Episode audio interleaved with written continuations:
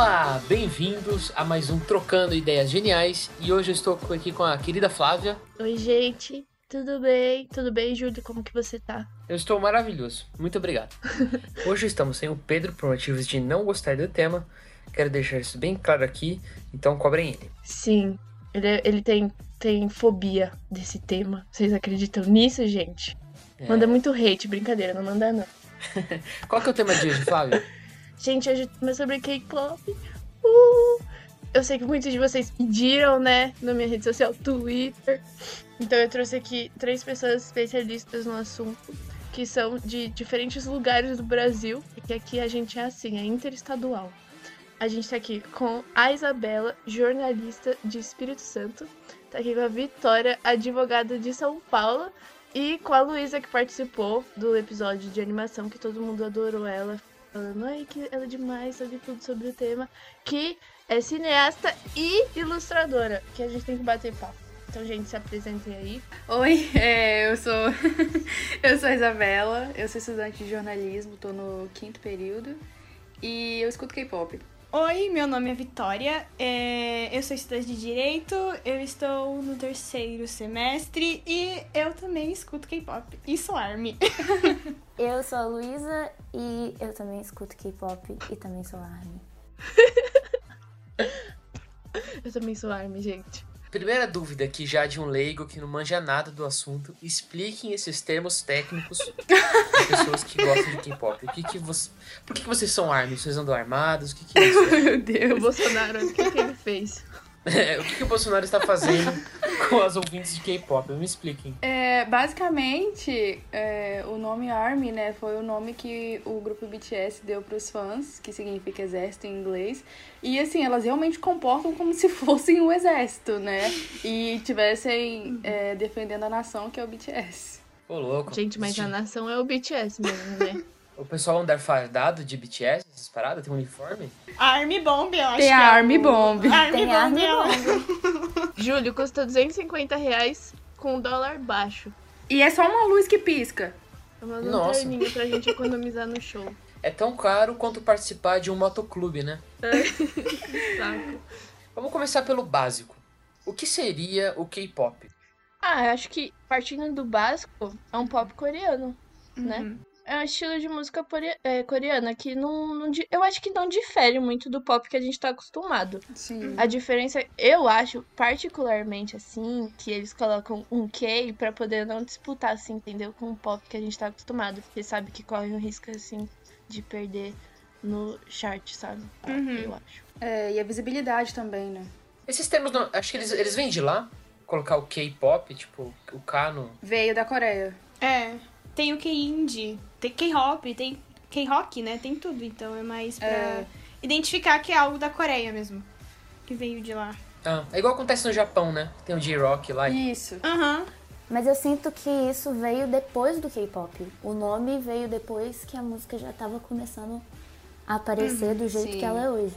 É, porque até então pra eles é pop deles, né? É. Normal. Não é nada tipo, ah, Uhum. pop. É a música popular, né? É. tiveram que colocar esse, esse K pra diferenciar, né? Porque começou a, a ser algo mais internacional. E aí as pessoas começaram a estranhar o que, que é isso, coreano tocando na rádio. Aí tiveram que falar, é K-pop. Aí que foi, virou o K-pop. Essa terminologia vem de 1999, se eu não me engano. Final dos anos 90, início de 2000. É bem recente, então. Sim, eles já tinham quase uma década de K-pop antes da palavra K-pop. É, que começou mesmo a ser internacionalizado com a Boa, né? Que é uma das maiores soloistas da, da Coreia.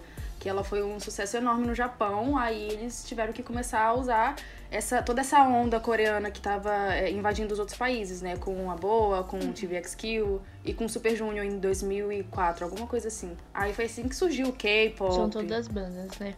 Menos a soloista. É, menos a Boa. Eu acho engraçado porque não sei se eu tô certa nisso que eu vou dizer, mas, por exemplo, quando a gente vai pegar é, um pop inglês ou um pop alemão, a gente não precisa necessariamente diferenciar. Na hora que vai falar o que você tá escutando, você só fala, ah, sei lá, tô ouvindo On Direction, sabe? Não precisa assim. Ah, não, a gente tá ouvindo um Britpop. Uhum. Que é mais. Uma pegada mais, tipo. Acho que Blur, na verdade, né? Que falava que era Britpop, Uhum. essas coisas assim. O Oasis também era. Sim, então. E aí agora a gente tem que falar, não, é K-pop é o pop coreano. Mas eu acho que é mais pra não rolar essa disputa, porque eles sabem que tá um negócio mais acirrado. Não dá mais espaço, assim, do que eles já estão tendo no mercado ocidental. E além disso, é porque assim, o, K-pop, ele não, ele não engloba só a música em si, né? É todo um conceito completamente diferente do, do pop ocidental. Então, por isso que eles gostam de diferenciar e falar, não, isso aqui é K-pop. Tanto que o Super M, que é um grupo que canta em inglês, né? Que o, o foco é os Estados Unidos, eles mesmo assim são K-pop, mesmo eles cantando em inglês, porque o conceito é diferente, né? Eles têm aquela coisa de comeback ter conceito e dos MVs serem completamente é, bem estruturados, né? Porque no Ocidente não tem muito isso. Eles só colocam uma pessoa na praia cantando. Então, então por isso que tem essa importância de colocar o K na frente, que é pra mostrar que eles têm o conceito do K-pop, sabe? Falando em pessoa na praia cantando, hoje saiu Harry Styles cantando na praia. Pra quem quiser ouvir aí. Ah,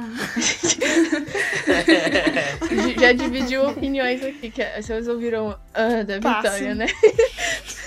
Mas, ó, eu acho legal a gente comentar sobre o conceito, porque aqui no podcast a gente fala muito sobre essa coisa de cinema e tal. E eles gostam muito disso, né? Tipo, de um conceito mais cult, assim, fazer uns MVs que parecem uns curtas, né? Pelos. Porque MV, pra quem não tá ligado, é tipo um videoclipe. Isso é- eu acho engraçado, eu não sei se chama. Não sei por que se chama MV, mas eu sei que MV é o Music video. Music video? Ai, Music video. É. E eu aqui pensando uma coisa mirabolante. é super simples. mas, é, mas é legal. Por exemplo, isso- e tem uns de. É porque eu sou coisa de BTS, gente. Eu vou ter que apelar pro BTS mesmo. O do Black Swan eu achei assim, tipo assim, super conceitual, assim, parecia um curta mesmo. E eles dançam muito, tem todo o conceito, assim. Eu fiquei. Uau, aí toda vez que você vai ver os vídeos dele, tem, tem uma pegada mais artística, eles se importam assim mesmo, né? Com essa coisa de Sim. idade e tal.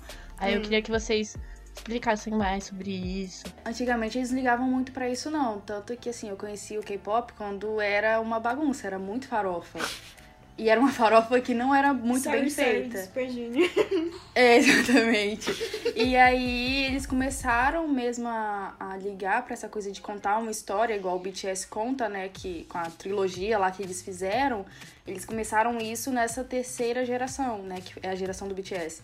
Que começaram a contar histórias na, nos MVs. Na verdade, o Big Bang também contou lá atrás em Haru Haru. E aí, agora a maioria dos MVs, eles têm essa pegada de contar uma história, né? Mas você pode ver que ainda tem aquela farofa que todo mundo gosta. É, Sei lá, em Blackpink, que eles não colocam uma, uma história no MV, eles colocam elas dançando, elas bonitas em cenários. Então, assim, existem grupos que seguem um conceito, que é o BTS, o Luna também, né? Que tem um conceito de todo um universo completamente diferente.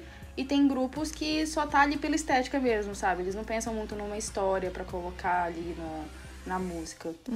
Mas eu acho que até esses grupos que não tem uma história no MV ainda tem alguma coisa. Tipo assim, a produção é tão E diferente. incrível, até dos grupos menores, Sim. sabe? É uma coisa.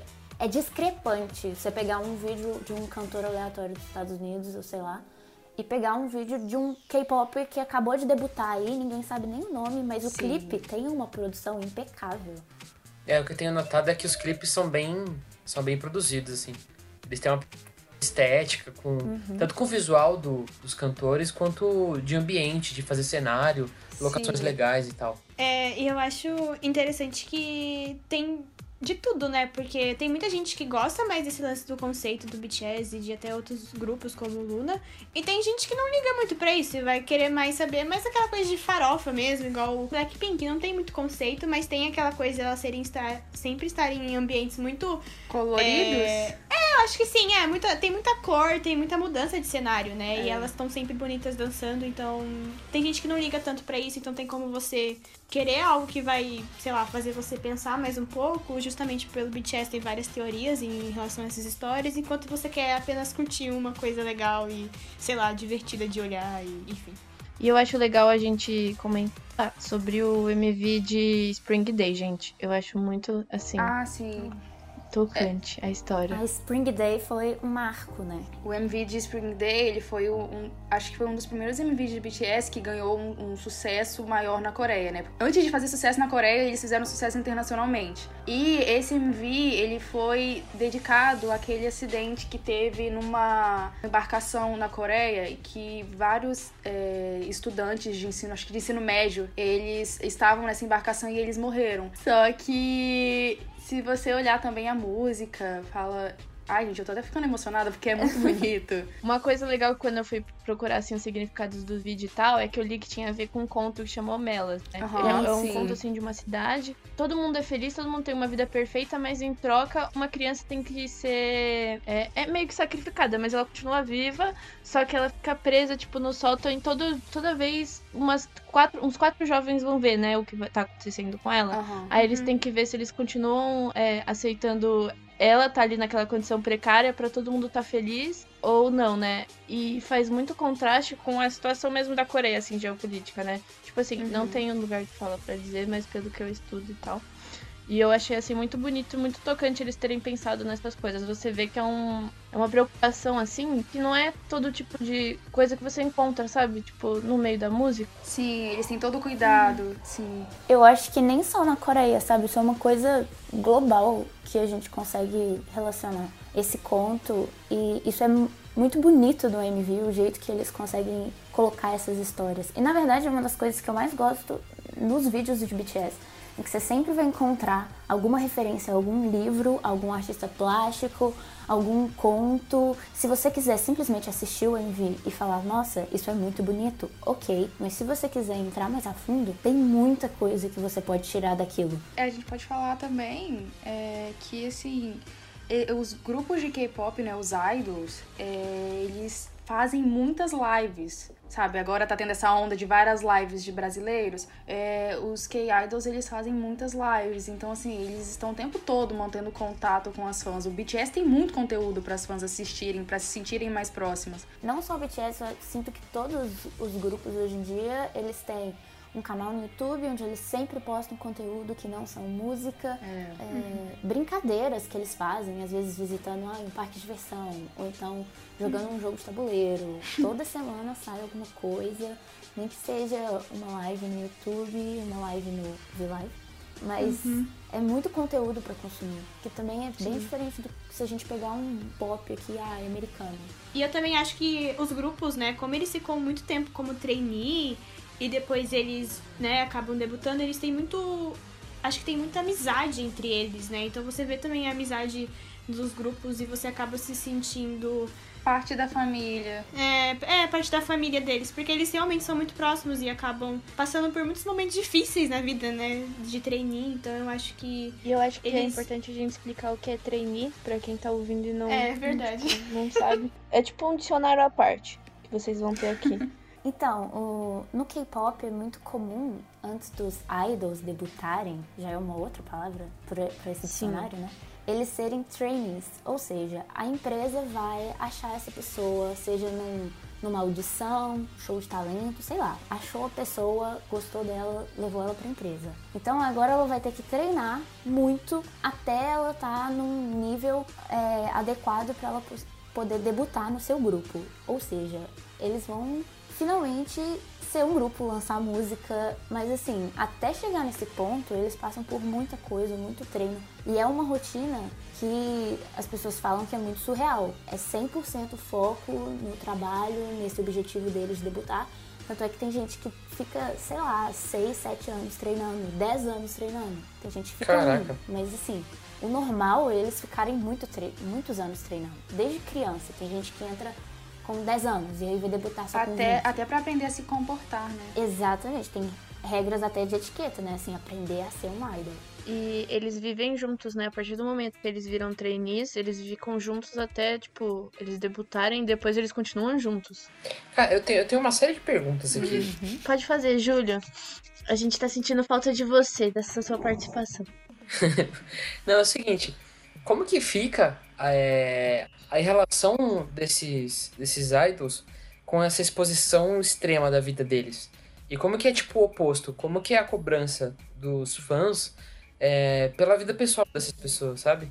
É, mas eles só mostram até certo ponto, É. sabe? Beleza que tem muito conteúdo, por exemplo, do BTS. Tem, não sei nem quantos episódios tem de, de reality show dele. Mas é só aquilo ali, sabe? Não, você não sabe muito além daquilo. Tanto que tem vários é, membros de família que ninguém conhece, que as fãs não têm a menor ideia da existência. Porque eles são muito privados em relação a isso. Eu sinto que tem uma cobrança muito grande em cima deles o tempo inteiro. Do outro lado, eles estão sempre tentando mostrar que, assim, está tudo bem. É sempre a melhor imagem deles que tá ali na mídia. Então eles, nossa, fazem alguma coisa errada e, e, nossa, pede desculpa.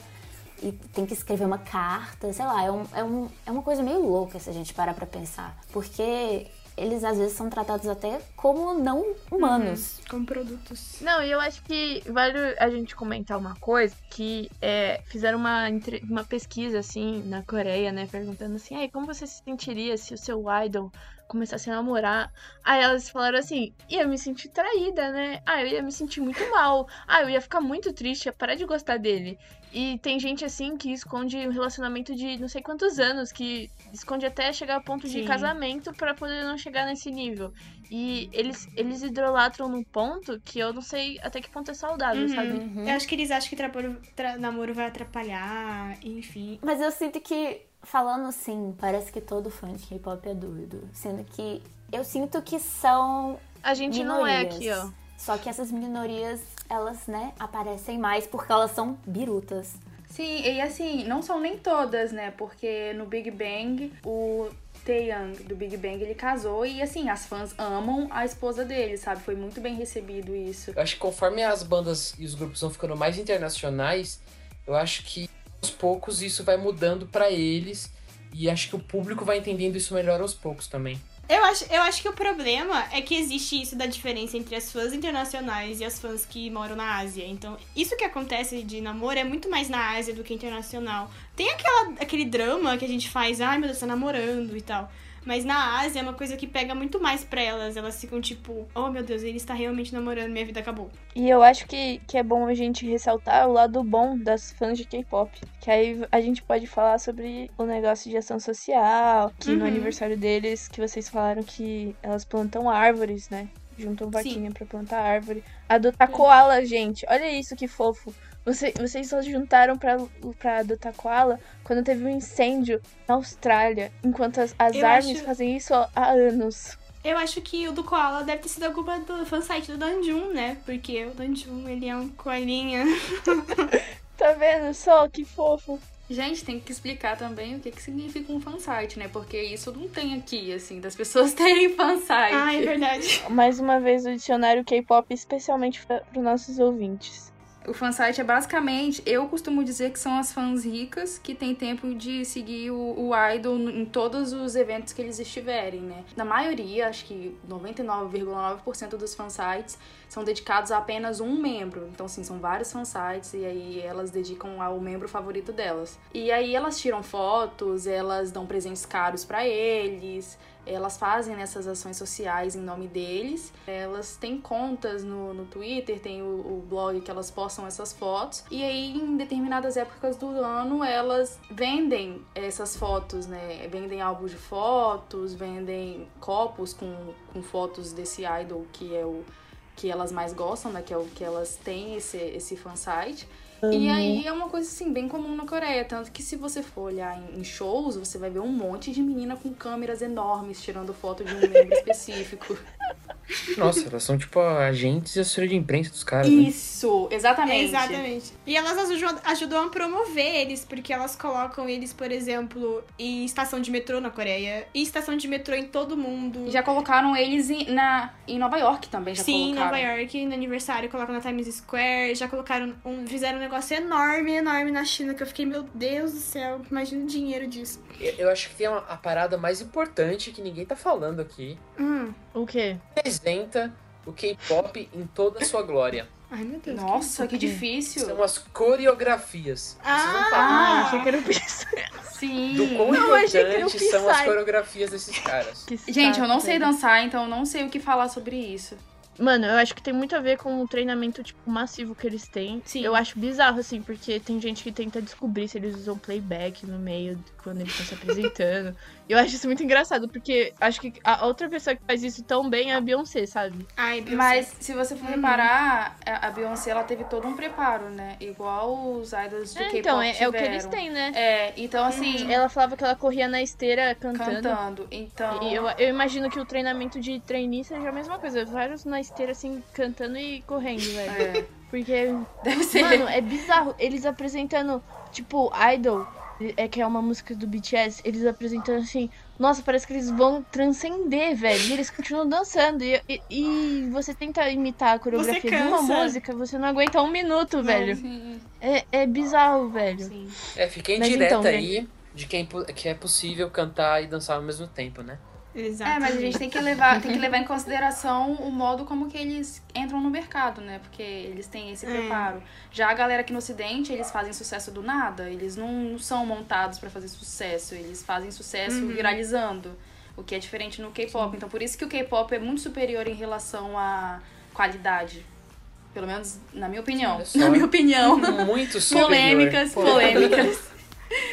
Eu acho também que é importante dizer que tem membros, né, que estudaram dança também. Acho que o Jimin, ele tem é, dança, conte- dança contemporânea, não é? Uhum, É, acho, dança Que ele contemporânea. fez. É. Então tem alguns, tem alguns idols que eles, tipo, fizeram, est- estiveram em alguma escola de dança e, e essas coisas. Acho que o Rob também, do J-Hope do BTS, também, ele tava... Acho que era... O que que era mesmo? Eu não lembro. Numa escola, Ele tem numa um escola de background dança. de, hip hop, né? É. Isso, então tem bastante isso também. Então acaba. Eu acho que, como tem essas pessoas que têm mais conhecimento, a, a não ser que também tem lá o coreógrafo deles, en- enfim, mas acho que também é importante você ter alguém no próprio grupo que pode dar suporte pra você de uma forma diferente, de, além do coreógrafo. Eu acho que é- acaba ajudando bastante. Então cada um tem um papel ali dentro daquele grupo. Então vai ter gente que vai ser mais puxado pra dança, tem gente que vai ser mais puxado pra escrever, pra fazer o rap, pra cantar. Então com isso É. acaba que você tem um grupo completo. Você tem um grupo que sabe fazer de Nossa. tudo. E, Por isso que dá certo. e é verdade, porque no começo eu tinha muito preconceito com esse negócio de rap, porque eu não gosto. Aí eu ficava assim, Eu Como é que eles me... Mano, pra mim, não entrava na minha cabeça, velho. Sete pessoas se apresentando em uma música. Eu ficava assim, velho, como é que divide em estrofe isso? E tem Uhum. rap ainda. Eu ficava assim, mano, esse negócio deve ser muito estranho. Aí eu falava assim, mano, não dá. Aí hoje em dia eu é isso aí. É. É engraçado. Eu, era, eu era um muito pouco- preconceituosa também. Só que agora o meu favorito é o Namjoon. Nossa, então Eu imagina. zoava muito, velho. Mas, mas eu já acostumei, porque tudo que eu zoo, uma hora volta pra mim. Mas eu zoava, velho. Eu falava assim, mano, é K-pop, velho. E sim, e tem grupos que não tem nem rapper, né? Quer dizer, tem rapper, mas Uhum. só que é mais, é, é mais vocal, tipo o Red Velvet. O Red Sim. Velvet ele é totalmente vocal. Tem um rap Vocal. ali só pra, só pra mostrar que, que tem um rap porque é K-pop. Porque se você for reparar, É. em todo grupo de K-pop tem um rapper. A história do K-pop sempre teve o rap muito presente, porque eles tinham muita influência do hip hop dos Estados Unidos quando eles começaram nos anos 90. É, no início. Inclusive, criou-se um- uma fórmula de, de um grupo perfeito, que tinha que ter um rapper, tinha que ter uma pessoa que dança, tem que ter uma pessoa que canta, e aí você junta tudo isso. Assim, até hoje em dia, em grupos que têm vocais super fortes, eles ainda insistem em colocar alguém como rapper, né? Só pra falar que tem. Só pra falar que tem. Tem. Porque faz parte, sabe? Você pegar lá grupos antigaços, eles já tinham isso. Essa influência é muito forte. É, e também tem aquela coisa do papel de cada artista dentro de um grupo, né? Porque se você não colocar é, um papel específico, vai virar uma bagunça. Por exemplo, dentro do, do BTS tem a rap line, que são três, mas aí o Jungkook às vezes entra como rapper, mesmo ele sendo vocalista. E tem os dançarinos, embora todos eles dancem muito bem, alguns nem tanto. Mas assim, tem Discordo. aquele dança. Tem aquele Discordo dançarino. também. Tem aquele dançarino que fica assim lá atrás, o meu favorito, Ah, né? sim. Então eu posso falar. Ela tem lugar de fala. É, eu Mas tenho tá local de causando- fala porque eu sou. Mas Namjoon tá do causando burbúrio. É, e tem o, o Jimin e o J-Hope que são incríveis. Então, assim, eles têm o, o papel deles no grupo com a dança. E o Jungkook tem o papel dele no grupo como, como vocalista. E tem os rappers. Então, assim, cada um tem o seu papel dividido em relação àquilo que eles têm de melhor, né? Porque senão vai virar uma bagunça. Então, é, acho que, tipo, a gente tem que explicar pra quem tá ouvindo e tal, que eu acho que até conhece, assim, disso de, num certo momento do grupo, eles terem que se alistar, né, se for um grupo masculino no exército. E as bandas de K-pop, pra quem não sabe, elas duram muito, muito tempo, que a gente não tá acostumado a durarem tanto tempo assim, tipo, bandas de pop, né? A gente vê, tipo, ai, bandas de rock durarem anos, assim, Metallica tá aí quanto tempo? Como o exército ele é obrigatório por dois anos para homens na Coreia entre 18, né, que seria mais ou menos 20 na nossa idade. É, quer dizer, 20 na idade deles, 18 na idade é, internacional, até os 30, eles têm esse período para eles entrarem no exército. E aí os idols, eles, eles não são isentos disso, eles têm que entrar de qualquer forma. Alguns grupos, eles entram de uma vez, que foi igual o Big Bang. É, eles tentaram entrar cada um de uma vez só, mas aí eles decidiram todos entrar de uma vez. E tem grupos que passam anos com um grupo incompleto porque tem membro no, no exército, né? Igual o Super Junior, que não lembro nem quanto tempo eles ficaram com um grupo incompleto e completou agora, que o último saiu do exército. Embora alguns grupos, os grupos menores, né, os menos famosos, eles fiquem meio abalados com isso, o grupo continua existindo, né? Tipo o BTS. É triste falar isso, mas o Jin ele vai pro exército, sei lá, ano que vem, eu acho. E aí o grupo vai continuar, e aí vai assim, vai um entrando enquanto o outro tá lá, e sai um, entra o outro, sabe? Então tem isso, né? Tem esse obstáculo que os, os idols coreanos precisam passar. Se eu não me engano, hoje em dia só tem um grupo ativo da terceira geração, que é a A-Pink, né? Terceira É, segunda? A-Pink. Depende do que você considera, mas a partir de 2010 ali, mais ou menos, eu acho que elas são o único grupo, né? O resto tudo Elas são-. Nossa. Sim, elas são o grupo mais velho de meninas é, que tá ainda em ativa. Tem o Girl Generation, né, que não acabou, só que Não elas tem não o estão promovendo também? muito. Então, mas o AOA é mais Ah. novo do que o, o A-Pink. O A-Pink consegue ser mais velho. E assim, tem muito essa coisa porque as meninas, elas querem casar, elas querem ter filhos, né, algumas. E aí o grupo acaba, sabe, tipo, acaba terminando, igual Wonder É, Girls. tem muito Triste, nossa. em cima do papel da mulher, né? Que ela tem que exercer assim na cultura coreana e Sim, tal. é Não uma tem? cultura muito forte delas casarem e montarem uma família. É verdade. Em Girl Generation ainda não tem isso, né? Elas ainda estão ali, tipo, elas estão em solo, só que elas. O grupo ainda existe, né? Mas só que é- existem, assim, casos de, de grupos femininos é, dando disbandment, né? Que é quando eles acabam com um grupo por coisas bobas, sabe? Porque a Coreia é machista.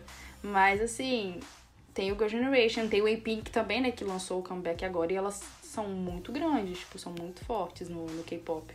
E pra terminar, eu quero pedir para nossos convidados é, nos indicarem é, um grupo masculino, um feminino e um solista que vocês mais gostam. Começando com Isabela. Nossa, gente, eu sou a que mais gosto, eu acho. É, então, de grupo feminino, que é o que eu mais consumo, né? Eu consumo BTS e grupos femininos. Eu gosto muito do Girl Generation, que é um grupo que não tá na ativa agora, mas ainda existe. E é, assim, dos, o, maior grupo feminino, né? Ah, o Red Velvet também é muito bom, pra quem gosta de vocal bom, sabe? De vocal feminino bom e com conceitos diferentes. E de banda, eu gosto muito do Day Six, do The Rose, que são assim mais pro lado do British rock, sabe? E tem a IU, que é simplesmente a, a maior musicista da Coreia. Ela é gigante. E é, acho que são esses que eu gosto muito, assim. Ah, sim, a, a líder, né, do Girl Generation, a Taeyeon, ela também, ela é uma solista que ela bate... Assim, eu não vou dizer bate de frente, né, porque parece que disputa, mas ela... O sucesso dela bate muito de frente com o da IU, que é uma das maiores solistas da história da Coreia, junto com a Boa. Então, assim, é muito bom. Quem gosta de música pra chorar, escuta a Taeyeon, ela é a Adele da Coreia. Show. É, Vitória.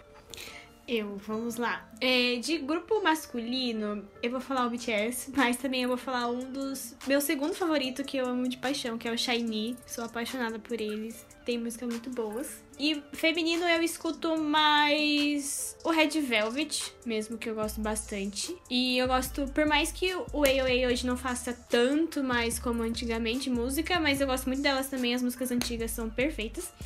E solo, eu ia falar a Yu também, porque ela é minha favorita. E acho que banda. Eu não sei falar o nome da banda. A Lu que sabe falar o nome da banda. Hugo? Isso. Hugo, o nome da banda. É minha banda favorita. H-Y. Pera. É HY. difícil, né? É difícil. O-K-O-H. É esse nome aí. Eles são muito bons e eles já tocaram no Coachella ainda. É, Luísa, você. É, de grupo feminino, eu acho que a gente tem que falar de Twice. Porque Ah, a gente é fez um programa inteiro de K-pop e a gente não comentou sobre elas. E elas são, eu acredito que, um dos maiores grupos Uhum. femininos Dessa geração. atualmente, né? Verdade. Elas são enormes lá e no mundo inteiro, né? Sim. Então, assim, Twice. Incrível. De masculino, eu vou falar Epic High. Epic High é um grupo que já tá aqui já tem muito tempo. Desde a primeira geração lá nos, nos anos 2000, eles já estavam fazendo música. Então, eles têm uma carreira gigante, com uma discografia enorme. Eles são mais voltados pro rap, mas eu sinto que se você não gosta tanto de rap e escutar os álbuns mais recentes, mesmo assim, vai gostar, porque eles são impecáveis. Principalmente se você gosta de ouvir coisas antes de dormir, o último álbum deles, que chama Sleepless in é perfeito, simplesmente. Recomendo muito. De solista eu vou falar Haze. Ela também é mais voltada pro rap e ela tem uns álbuns muito bons também. Agora sou eu, né? Agora é a Flávia. Pensou, Flávia? Tirei Gente. tempo, hein? Gente, só conheço o BTS, gente. E agora? E a banda que a Vitória falou, eu não tenho, eu não tenho lugar de falar nenhum. Mas eu gosto tanto do BTS que vocês podem ouvir mil vezes por mim. Pra mim vai ser ótimo. Amiga, divulga, Eu vou- eu divulga o solo do De Namjoon. solista eu vou divulgar É, divulga o solo a do Namjoon. Porque fez, fez música com, que, com, com, com, o Yoongi. Então assim... Ayu. Yu. E, e, e outro solista vai ser o Namjoon, né? Porque eu tenho que fazer o trabalho de ARMY. E o mixtape do J-Hope também. ela agora. Também tem do Hope e tem do Jung também, a Gusdi. É mesmo. Agosti. Gente, melhor, melhor de tudo, vocês podem ouvir a nova música do Vi, do BTS, Sweet Night, no Spotify. Tá ótima, gente. Já sabemos quem é Ouçam seu ela. favorito, né, É o Flávia? primeiro que ele fez e tem que ouvir, tá bom? É ótimo. Eu acho que é isso, gente. Então é isso, gente. Vocês ficaram aí com a Adele da Coreia, muito BTS, com o NVIDIA Spring Day, que ó, vocês têm que procurar, ler o conto de Homelas, ver o que aconteceu lá no acidente. Isso é triste, não vejam agora na quarentena. Mas vejam aí as coisas. Ouçam Sweet Night no Spotify pra dar aquele stream pro Vi, Amiga, que é muito tem importante, que, né? tem que aproveitar a quarentena, porque agora que a gente tem tempo, né, pra assistir os 380 milhões de vídeos de BTS, né? Sim, gente, tem um vídeo deles andando com os cachorrinhos muito fofo. Tudo, se, vocês, se vocês quiserem felicidade feita com massinha e como é que é? Óleo de coco e massinha, vocês vão ver os vídeos do BTS que vocês conseguem serotonina.